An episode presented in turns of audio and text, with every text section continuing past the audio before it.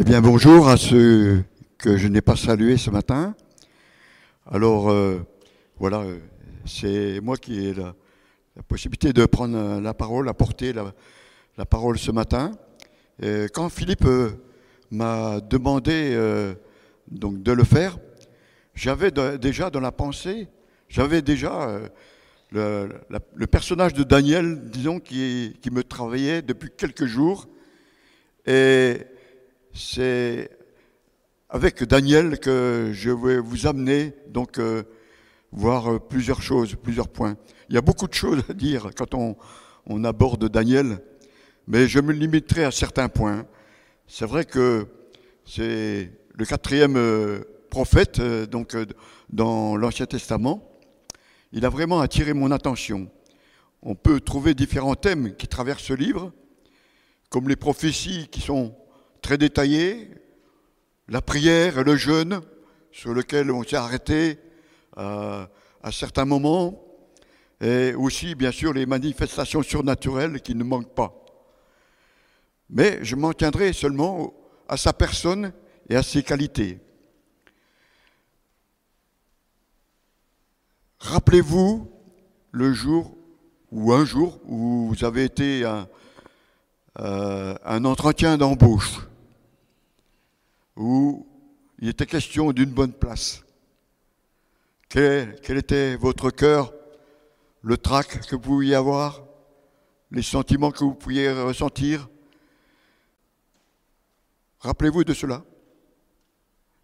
Eh bien, euh, je vais mettre en évidence le, le fait que Daniel s'est retrouvé aussi à un bureau de recrutement à un moment donné. Et en premier lieu, je vais vous mettre face à trois choix. Le premier, le choix du roi de Babylone. Le deuxième, le choix de Daniel.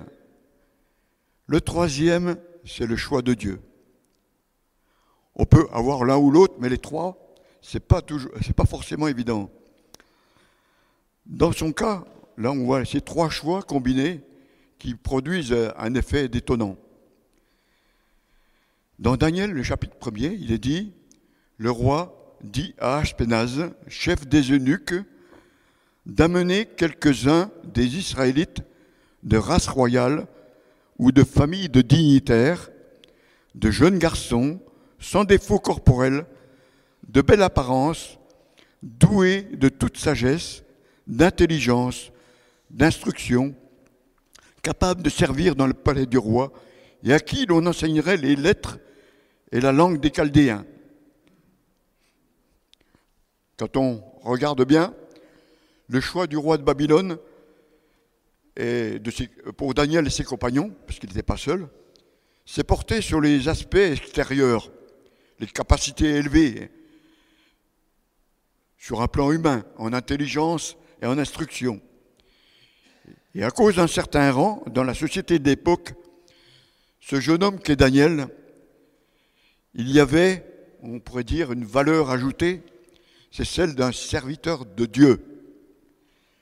Il était éprouvé, hein, en prime abord, et ensuite par son comportement qu'on peut euh, discerner sans faute.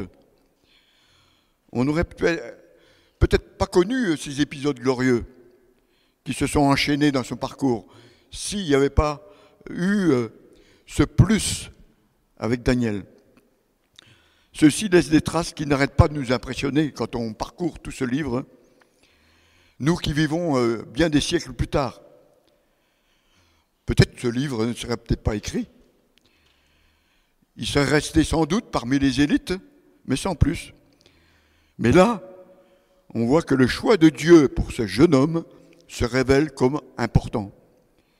Il nous montre que Dieu a préparé Daniel depuis longtemps à entrer et à vivre sa destinée et devenir son serviteur auprès du roi de Babylone. À côté de Daniel, on peut se sentir euh, petit. Néanmoins, le choix de Dieu se porte aussi sur nous. Rappelons-nous euh, Jean 15, verset 16. Ce n'est pas vous qui m'avez choisi, mais c'est moi qui vous ai choisi. et je vous ai établi afin que vous alliez, que vous portiez du fruit et que votre fruit demeure. Alors, ce que vous demanderez au Père en mon nom, il vous le donnera. Son époque à Daniel semble comparable en certains points à celle que, dans laquelle nous entrons. Nous vivons un sas de transition pour notre civilisation entre deux mondes bien différents. Et cette période où lui-même il entre en scène peut nous parler dans ce que nous vivons aujourd'hui. Si on considère les choses sous l'angle où le peuple de Dieu se trouve au centre du champ de vision, à l'époque de Daniel, le temps de l'apogée du règne de Salomon, rayonnement international, était déjà bien loin derrière. Et c'est le temps où cet immense empire babylonien a pris place, avec une hégémonie grandissante. La culture et la vie spirituelle qui s'étaient imposées étaient bien contraires aux lois divines révélées à Daniel et ses compagnons. Dans ces ressemblances, on entend dire que ça ne sera plus comme avant. Quand on parle de cette crise qui dure, les grands sages aujourd'hui sont plutôt du côté scientifique. L'on est en mesure d'apporter un plus de manière artificielle, améliorer de façon notoire les performances humaines. Nous entrons dans l'ère du transhumanisme. Vous avez certainement entendu parler de ça, pour certains, pour ceux qui voient plus loin. Le but étant de dépasser les limites liées à la nature humaine et par le progrès, afin de procurer un plus grand confort de vie. Et ceci élimine bien des efforts, bien sûr. La recherche scientifique s'affaire à trouver des applications qui sont devenues à la portée de la chirurgie, de la génétique, entre autres. On cherche aussi à augmenter les capacités intellectuelles et physiques de ceux qui vont influencer le monde à venir. La parole des spécialistes dans diverses disciplines, comme la santé, se fait beaucoup entendre, et surtout par les moyens qu'il y a à disposition actuellement, sans rentrer dans des prises de position qui pourraient opposer certains il est bon de souligner que nous découvrons bien des renseignements qui nous sont accessibles sur les implications du corps humain, sur le corps humain. Ces jours derniers est décédé Axel Kahn, un grand généticien qui a fait aboutir euh, la recherche sur les clones humains, avec toutes les dérives que ça pourrait engendrer. Je n'ai pas suivi cela. Par contre, j'ai suivi euh, d'un autre côté une conférence du professeur Christian Vélo. Ça vous dit quelque chose? C'est un autre éminent euh, généticien moléculaire, président d'un grand euh, comité scientifique, qui n'est pas anti-vaccin, bien sûr, qui s'intéresse à la biotechnologie. Il montre que notre corps est une machine bien organisée qui comporte plusieurs systèmes différents qui ne sont pas forcément cloisonnés de communication intérieure, le système hormonal, système nerveux, le système immunitaire, et ils interagissent et se répondent entre eux. Les perturbateurs endocriniens peuvent impacter le système immunitaire qui lui trouve des défenses nécessaires. C'est comme s'il y avait des cohortes qui se mettaient en route pour, euh, euh, à un moment donné, agir. Et, et tout cela crée des symptômes dans le corps humain qu'on peut vivre les uns les autres. On ne sait pas d'où ça vient, mais voilà, ils sont là. Mais c'est des signaux d'alerte. Donc tout ceci pour vous dire que le Seigneur a vraiment bien fait les choses. Il y a un créateur là derrière tout cela, et on peut le louer vraiment pour euh, euh, le fait qu'on peut avoir des informations à notre portée aujourd'hui avec la richesse de ces diverses compétences qui s'expriment sur des avis, euh, exposent leurs avis, pardon, sur des traitements et leur agissement sur nos corps. Alors, euh, pour revenir à Daniel, sans aller trop loin, je ne veux pas aller euh, là-dedans. Il est encore tout jeune quand il est repéré pour servir dans les élites euh, recherchées par le royaume dominant. On voit qu'il a déjà les qualités demandées, mais aussi celles que Dieu demande pour être son ambassadeur auprès de ce grand dirigeant. C'est pas par hasard, pas par hasard qu'il arrive là.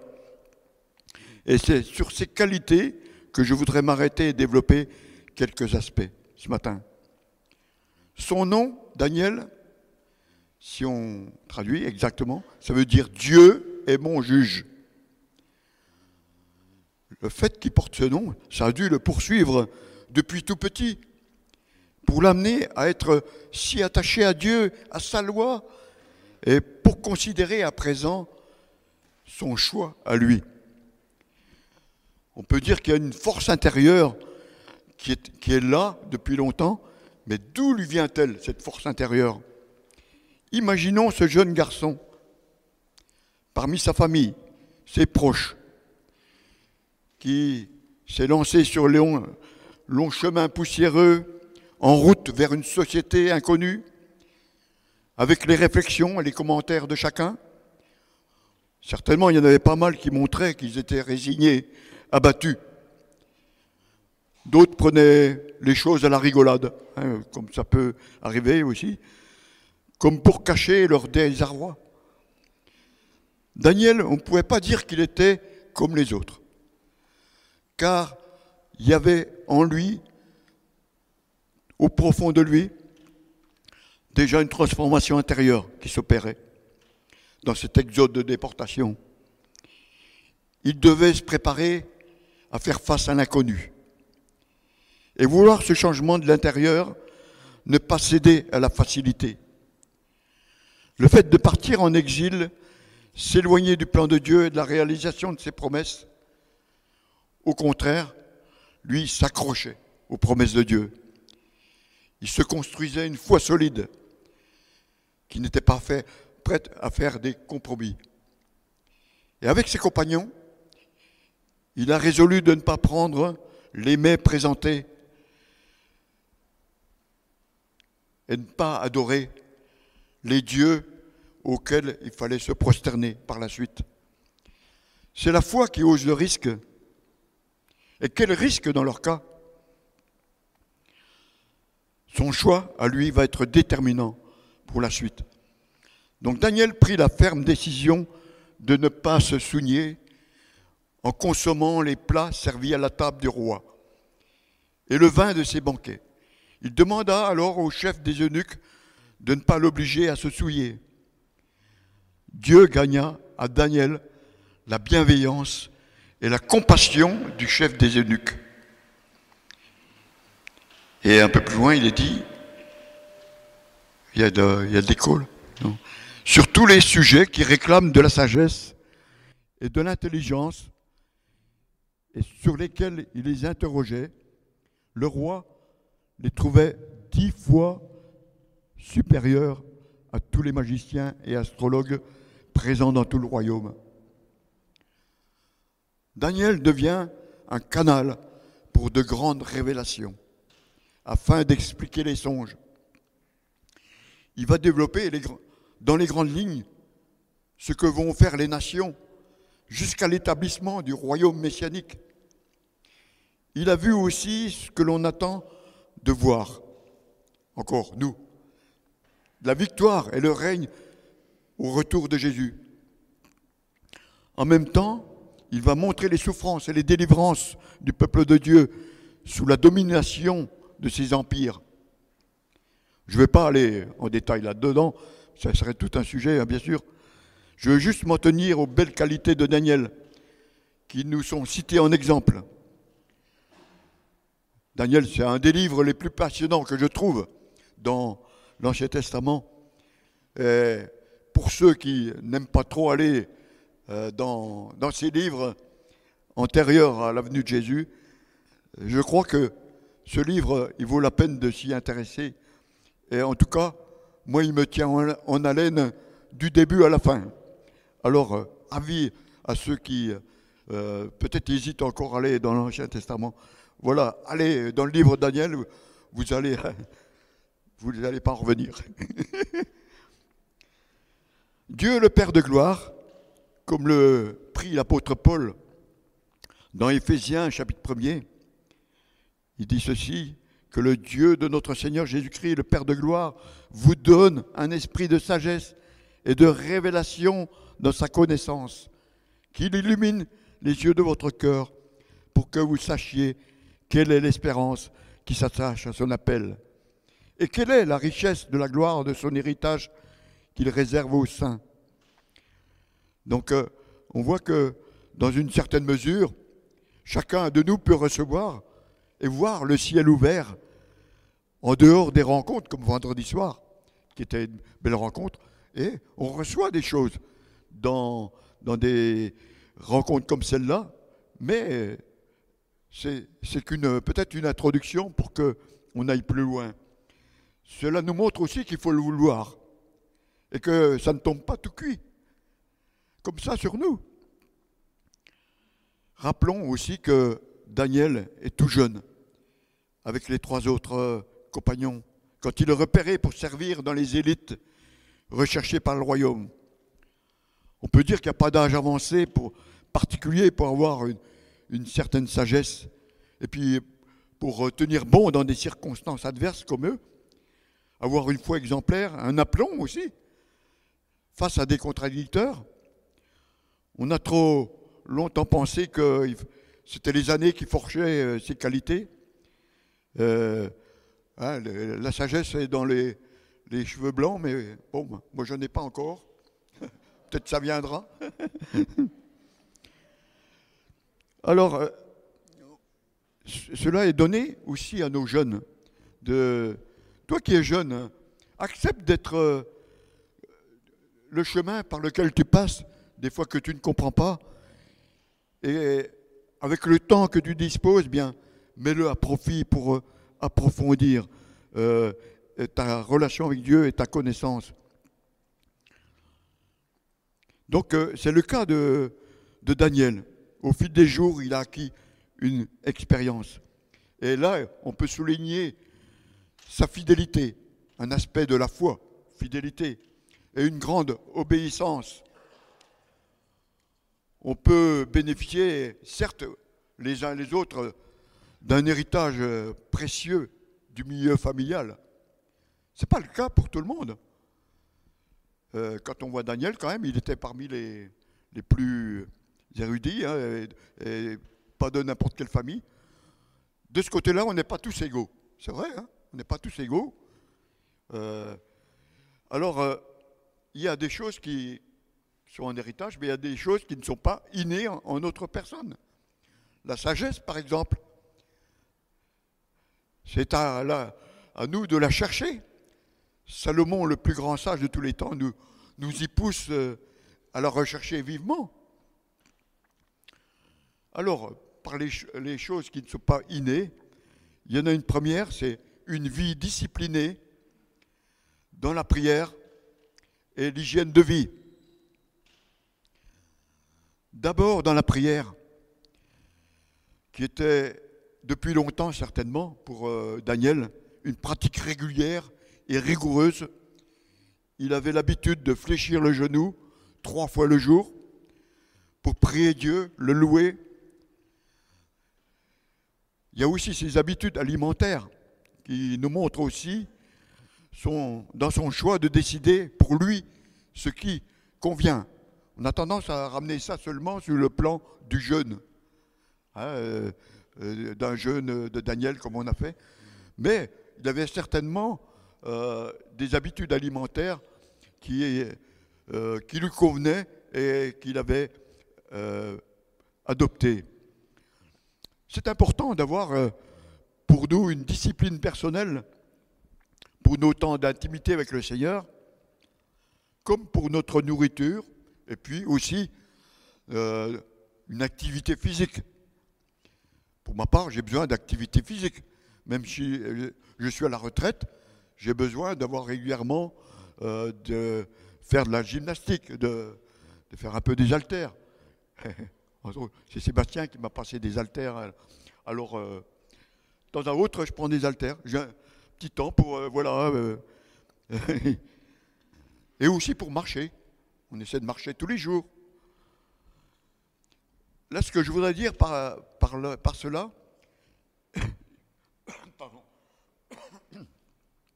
il faut être rigoureux avec ce qu'on a mis en place, en s'y tenant.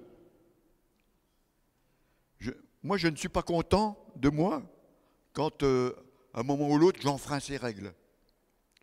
Vous êtes certainement comme moi. Ce qui compte, c'est de durer dans le temps et de ne pas placer la barre trop haute. C'est important, ça. Et ça, ça nous aide à tenir dans le temps. Et chacun doit voir ce qui est à sa portée et de s'y tenir. Il ne faut pas essayer de s'aligner sur euh, le programme de quelqu'un d'autre qui n'a pas les mêmes demandes. Dieu, euh, Daniel, a souvent recours à la supplication et la pratique de la louange.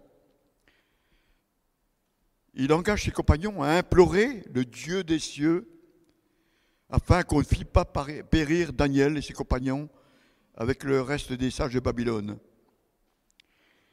Et il dit ceci aussi, béni soit le nom de Dieu d'éternité en éternité. À lui appartiennent la sagesse et la force. C'est lui qui change les temps, les circonstances, qui renverse et établit les rois, qui donne la sagesse aux sages et la science à ceux qui ont de l'intelligence. Dieu de mes pères, je te glorifie, je te loue de ce que tu m'as donné la sagesse et la force et de ce que tu m'as fait connaître ce que nous t'avons demandé, de ce que tu nous as révélé le secret du roi. Donc, chapitre 2. Hein. J'en viens à la sagesse de Daniel. C'est un deuxième point. En faisant preuve de beaucoup de tact. Voyons ce que dit l'intendant chargé de leur entretien. Ce dernier dit à Daniel, je redoute mon Seigneur le roi. C'est lui qui a fixé ce que vous devez manger et boire. Pourquoi devrait-il vous voir arborer une moins bonne mine que les jeunes de votre âge? À cause de vous, je risquerai ma tête auprès du roi. Daniel dit alors à l'intendant, auquel le chef des eunuques avait confié la responsabilité de lui-même, Fais donc un essai avec tes serviteurs pendant dix jours, qu'on nous donne des légumes à manger et de l'eau à boire. On examinera ensuite devant toi notre apparence et celle des jeunes qui mangent les plats servis à la table du roi. Puis agis avec nous, tes serviteurs, en fonction de ce que tu auras constaté. Il leur accorda ce qu'ils demandaient et fit un essai avec eux pendant dix jours. Au bout de dix jours, ils avaient meilleure apparence et avait pris plus de poids que tous les jeunes gens qui mangeaient les plats servis à la table du roi. L'intendant retirait donc les plats, le vin qui leur était destiné, il leur donnait des légumes à la place. Au moment fixé par le roi, pour qu'on lui amène, le chef des eunuques les présenta à Nebuchadnezzar. Le roi discuta avec eux, et parmi tous ces jeunes gens, il n'en trouva aucun comme Daniel, Anania, Michaël et Azaria. Ils furent donc admis au service du roi. Donc c'est voilà ce choix du roi et ce, choix de Dieu certainement et de Daniel aussi, qui sont là réunis. Pour Daniel, donc euh, par rapport à cette sagesse, comment résoudre euh, On va remettre la diapo antérieure là. Comment résoudre le problème sans offenser le roi ni déplaire à Dieu? Isaac Newton a dit ceci, le tact, c'est l'art de dire ce que l'on pense sans faire de son interlocuteur un ennemi. Choisissons notre bon interlocuteur quand nous voulons discuter de tout sujet qui nous tient à cœur. Ne perdons pas notre temps à exposer notre point de vue à tort et à travers. Soyons précis dans nos exposés et osons suggérer des solutions acceptables pour tous. Daniel fit en sorte que l'intendant se rend compte lui-même que le régime choisi par Daniel était meilleur. et donner un résultat positif. Parfois, il vaut mieux laisser croire à notre interlocuteur qu'il est la source de la solution, même si nous l'avons mis sur la piste. Notez que l'intendant ne s'est pas précipité dans le bureau du chef du personnel pour lui dévoiler qu'il avait changé le régime. C'est important de, voir ces aspects. Combien Daniel a eu ce tact Un verset nous parle aussi dans le Nouveau Testament, Colossiens, chapitre 4, verset 6, qui va venir à l'écran. Que vos paroles soient toujours agréables et pertinentes. Sachez répondre à chacun de la bonne manière. J'en viens euh, au troisième point, c'est qu'il devait être versé dans les Écritures. On peut voir qu'il les sondait, il s'y plongeait pour être amené à comprendre le sens de l'histoire au regard de Dieu. Dans ce verset, il est dit, la première année de son règne, Darius, moi, Daniel, je me suis aperçu dans les livres que le nombre d'années indiquées par l'Éternel au prophète Jérémie pour la durée de la dévastation de Jérusalem était de 70. Je me suis tourné vers le Seigneur Dieu en le recherchant avec des prières et des supplications. Essayez de comprendre le temps dans lequel nous vivons au travers de la Bible. Et pas seulement écouter ce qu'on entend à droite, à gauche. Daniel devait en entendre des commentaires sur les événements se succédant à grande vitesse. Mais c'est en scrutant les Écritures, les écrits qui étaient connus à l'époque déjà par lui et, les siens, qui étaient le centre de ses réflexions. Donc concernant tout ce côté des prophéties, bon, je ne vais pas euh, approfondir cela, ça prendrait vraiment trop de temps. Peut-être que je ferai un mercredi avec cet aspect, et il y a bien d'autres choses aussi à dire là-dessus, quand je reviendrai la fin août. Ne cessons de répéter, de chercher à approfondir pour avoir des révélations qui sont ancrées dans la parole de Dieu, dans la Bible. Rappelons-nous les chrétiens de Béret, qui étaient bien mieux disposés que ceux de Thessalonique. Et ils accueillaient la parole de Dieu avec beaucoup d'empressement et ils examinaient les Écritures pour voir si ce qu'on disait était juste. Quatrième chose, l'intégrité du cœur. Voilà encore une qualité que pouvait avoir Daniel. Une loyauté, envers Dieu et une loyauté envers ses supérieurs. C'est une vertu qui est en voie de disparition aujourd'hui. C'est devenu tellement essentiel pour Daniel que même la menace de mort ne l'y fait pas renoncer et cultiver dans son intimité avec Dieu, certaines de ses prières la laissent entrevoir. J'ai gardé une parole envoyée par Robert en début de semaine. Je pense que beaucoup ont dû la recevoir, comme il envoie euh, tous les jours un, verset, et qui me semble approprié. Il parle de l'invitation au Seigneur à se laisser sonder et pouvoir collaborer avec Dieu dans l'épreuve. Elle peut s'adresser à chacun de nous en particulier, et peut-être à quelqu'un en particulier ce matin dans une circonstance bien définie. Mais on va la lire tous. Je vous invite à, vous lever et puis on, va, on va la lire ensemble, si vous voulez bien.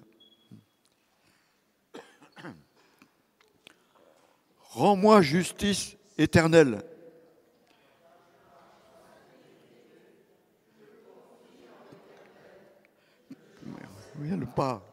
Sonde-moi, éternel, éprouve-moi, fais passer au creuset mes reins et mon cœur, car ta grâce est devant mes yeux, je marche dans ta vérité.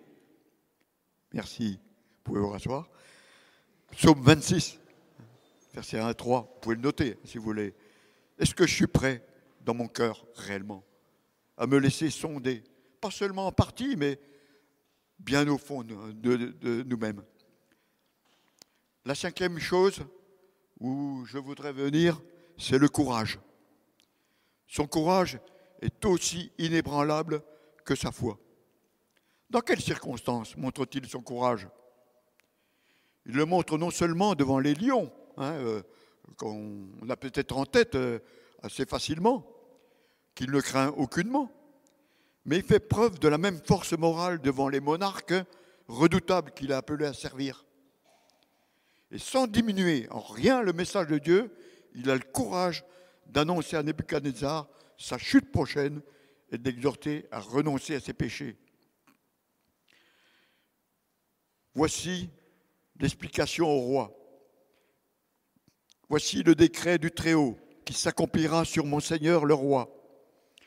On te chassera du milieu des hommes, tu auras ta demeure avec les bêtes des champs. C'est pourquoi, au roi, puisse mon conseil te plaire. Mets un terme à tes péchés en pratiquant la justice et à tes iniquités en usant de compassion envers les malheureux. Et ton bonheur pourra se prolonger. Se prolonger. Et voyez de quelle manière aussi le roi supportait la contradiction. Un peu plus loin, il dit, sinon, sache au roi que nous ne servirons pas tes dieux, que nous n'adorerons pas la statue d'or que tu as élevée, sur quoi Nebuchadnezzar fut rempli de fureur. Il changea de visage en tournant ses regards contre. Il ne savait pas euh, à quelle sauce il allait être mangé. Hein. Tout comme Jean-Baptiste, il ne savait pas à quelle sauce il allait être mangé. Donc, euh, quand il a parlé à Hérode. Donc, euh, vous appréciez à sa juste valeur l'intervention de Daniel. Plus tard, devant Belshazzar, il garde la même liberté de parole. Il fait la même chose. Il faut que ce soit vraiment un homme rempli de la crainte de Dieu, tel que lui, pour ne pas trembler dans de pareilles circonstances à plusieurs époques, à propos du courage, des hommes et des femmes se sont battus pour la liberté. On pourra en nommer des quantités dont nous bénéficions aujourd'hui et nous n'en mesurons pas toujours le prix. Des gens sont morts, des martyrs, pas plus loin que pendant la résistance, pendant la guerre de 39-45, tous ces résistants, leur prise de position déterminée, signalés par leur bravoure, ça a contribué quand même à la victoire face à la barbarie dont nous bénéficions encore aujourd'hui. Et n'oublions pas les Huguenots qui avaient déjà pris position aussi, risquant leur peau face au pouvoir en place pour qu'on connaisse la liberté de religion et de culte que nous avons aujourd'hui. Alors, euh, nous n'allons pas brader la liberté que nous avons et prendre le chemin petit à petit pour y renoncer. Ce qu'a tendance à faire la, plupart de la population. Que sert-il à un homme de gagner le monde s'il perd son âme? Donc, euh, on peut perdre des choses, bien sûr, euh, mais voilà, il ne s'agit pas de perdre son âme. Il y a aussi une parole d'un auteur flamand qui est intéressante qu'on peut voir aussi à l'écran. Le triomphe appartient à l'homme courageux qui croit et espère. Sa postérité devient amie et maîtresse des temps à venir.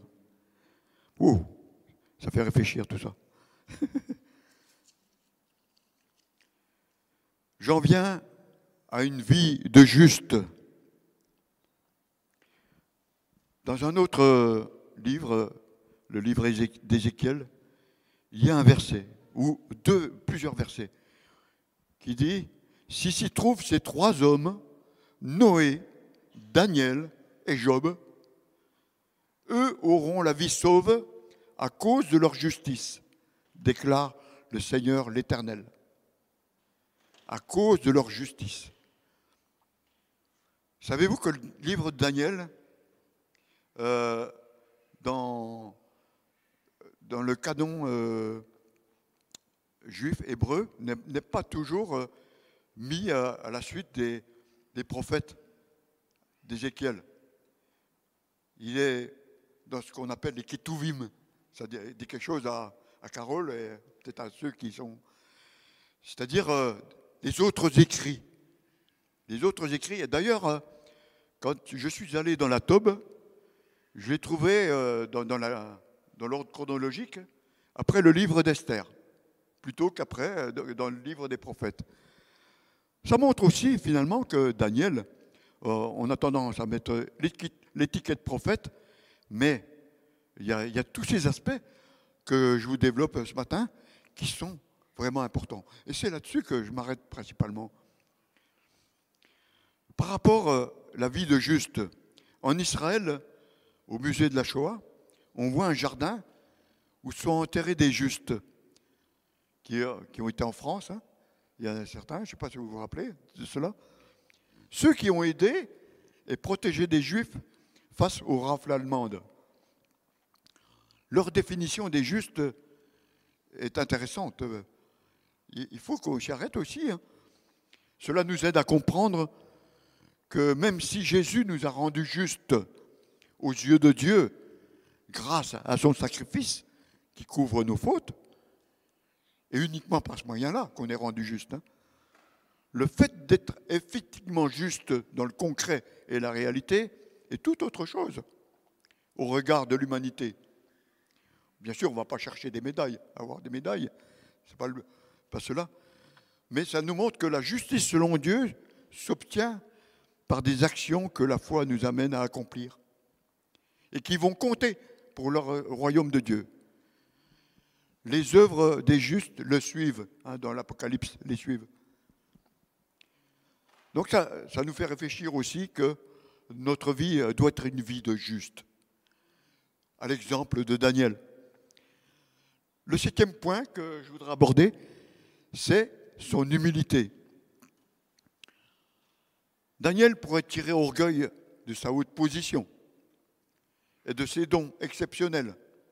Au contraire, il demeure parfaitement humble. Et au moment où le songe de Nebuchadnezzar et sa signification lui sont révélés, il donne dans son cœur toute la gloire à Dieu.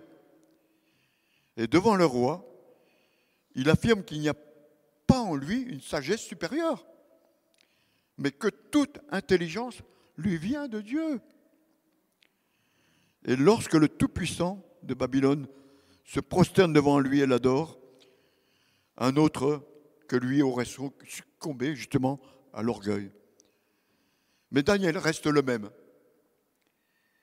Au contraire, on le voit même plaider pour les autres mages et les devins à la cour, qui étaient des adversaires pour lui. Les honneurs, les richesses aussi ne le tentent pas davantage. Il peut répondre au roi Belshazzar qu'il les lui offre à profusion. Garde tes dons et accorde à un autre tes présents. À sa place, qu'aurions-nous fait? Et aussi bien qu'il soit un leader, on le reconnaît, il est au milieu de cette équipe soudée qu'il forme avec, les autres et qui est vraiment une force face à l'adversité rencontrée. C'est important d'être à plusieurs en équipe et d'être ensemble avec les mêmes convictions. On est plus fort. Je cite un exemple en Chine où un pasteur témoigne. Ça va venir à l'écran euh, Non, je ne crois pas que je l'ai mis à l'écran. Un jour, j'ai été, c'est un pasteur qui dit ceci, un jour j'ai été convoqué au poste de police, raconte ce pasteur. Les policiers m'ont enfermé, m'ont menacé et m'ont interrogé. Dans la cellule, je me suis agenouillé et j'ai prié. Ils m'ont dit que je n'en avais pas le droit. Alors je leur ai répondu que j'étais un responsable d'église et un chrétien depuis de nombreuses années et que tout ce que je pouvais faire, c'était prier. Pendant les interrogatoires, malgré les menaces, ce pasteur n'a jamais eu peur. Dieu lui a donné la paix intérieure et une pleine foi en lui. À la fin, les policiers, impressionnés par son assurance, l'ont laissé partir. Et je continue. Des plus jeunes enfants à nos frères et sœurs âgés, peu importe ce à quoi nous sommes confrontés, c'est ce pasteur qui dit ceci, ou ce dont nous sommes accusés, nous prions tous. Dès que les persécuteurs arrivent, nous nous agenouillons et nous prions. Dieu nous répond toujours, parfois d'une manière merveilleuse et même étrange. Ces paroles nous encouragent vraiment à tenir, quoi qu'il advienne, ce courage qui nous permet de rester fidèles à Dieu dans la tourmente. C'est une force considérable. Ne l'oublions pas. Ne laissons pas le malin nous diviser. C'est encore trop facile d'entrer dans son jeu. Pour terminer, j'en viens aux récompenses. Ces récompenses. Dieu accorde ses récompenses révélant ses secrets à Daniel et en lui accordant des révélations uniques dont nous pouvons encore être éblouis aujourd'hui. Il a appelé à plusieurs reprises par Dieu bien-aimé, bien-aimé. Oh, ça doit faire du bien. Ça a dû lui faire du bien d'entendre cela. Et il obtient aussi la plus haute distinction dans le royaume de Babylone et aussi dans la finale. Et toi, Daniel, reste fidèle jusqu'au bout. Alors tu pourras te reposer. Puis tu te relèveras pour recevoir ta récompense à la fin des temps. C'est important de, considérer aussi ces récompenses. Ce n'est pas seulement à venir. On peut avoir des récompenses ici-bas quand on a, fait quelque chose vraiment qui est vraiment dans le droit fil de ce que Dieu veut et qui nous donne son approbation. On le ressent dans son cœur. Plusieurs en ont témoigné déjà. Quand j'ai obéi en témoignant à quelqu'un, j'ai agi pour aider une personne. Et je le vois aussi dans le cadre euh, du fleuve, euh, lorsque nous accueillons des personnes, euh, disons, pour la, face à leurs besoins. Quelquefois, on se sent petit devant, devant ce, que, ce que ça peut représenter. Et on se prépare dans la prière. Et quand on voit ces personnes, même quand il n'y en a qu'une qui vient, et que, ça, tombe pile dans le mille et que on dit mais Seigneur tu es là, c'est extraordinaire. Et qu'on fait le point après, on dit oui, ça, ferait vraiment du bien de voir que le Seigneur est là et donne son approbation. Et je crois que c'est des récompenses ces choses qu'on peut éprouver euh, les uns les autres euh, dans, ce que nous pouvons vivre lorsque voilà nous, voyons quelqu'un venir à Christ à Jésus, euh, se tourner vers Jésus suite à notre témoignage. Ouh, combien ça nous fait du bien. Donc, euh, le Seigneur nous appelle à vivre des expériences aussi euh, peut-être surnaturelles, hors du commun. Daniel, ils sont sortis indemnes de la fournaise ardente, chauffés à blanc. Ils ont fermé la gueule des lions. Et donc, qui sait Peut-être qu'un jour, on ne sait pas par où on passait, mais attendons-nous, Seigneur, qu'il fasse des choses extraordinaires. Alors, euh, j'en viens seulement, bon, une conclusion, euh, c'est pas une conclusion, c'est des questions. Des questions euh, face, suite à ce message. Qu'est-ce que tu attends de moi, Seigneur, dans la prochaine saison qui va s'ouvrir? On ne sait pas de quoi elle sera faite. Comment veux-tu que je m'engage avec le don que j'ai reçu pour, faire, euh, pour rebondir ce qui a été apporté dimanche dernier? Hein, comment je m'engage? Comment veux-tu que je me prépare à vivre les temps à venir qui s'annoncent euh, difficiles et qui peut être euh, avec une grande adversité? On ne le sait pas. Et rappelez-vous le premier chant qu'on a chanté. Oui, oui, oui, Dieu, oui, oui, Dieu. Est-ce que c'est seulement un chant ou est-ce que je peux dire oui, oui Dieu, pour ce qu'il peut faire avec moi, ce qu'il veut faire avec moi Est-ce que je suis prêt à dire oui réellement? Voilà, je termine ceci, ce message. Merci Seigneur. Merci Seigneur pour ce que tu as mis à cœur de, partager ce matin. Et Seigneur, tu vois les questions qui sont là. Et mise en évidence pour les uns les autres, pour moi-même, Seigneur. Seigneur, donne-nous de pouvoir euh, répondre favorablement. C'est vrai que nous n'avons pas la, la force, on, on pourra pas, on peut pas dire oui Seigneur, je, je pouvoir tenir. Mais avec toi, Seigneur, tout est possible. Avec toi, tout est possible. Alors, Seigneur, on veut aller de l'avant avec toi et te dire merci, Seigneur, d'être avec nous. Amen.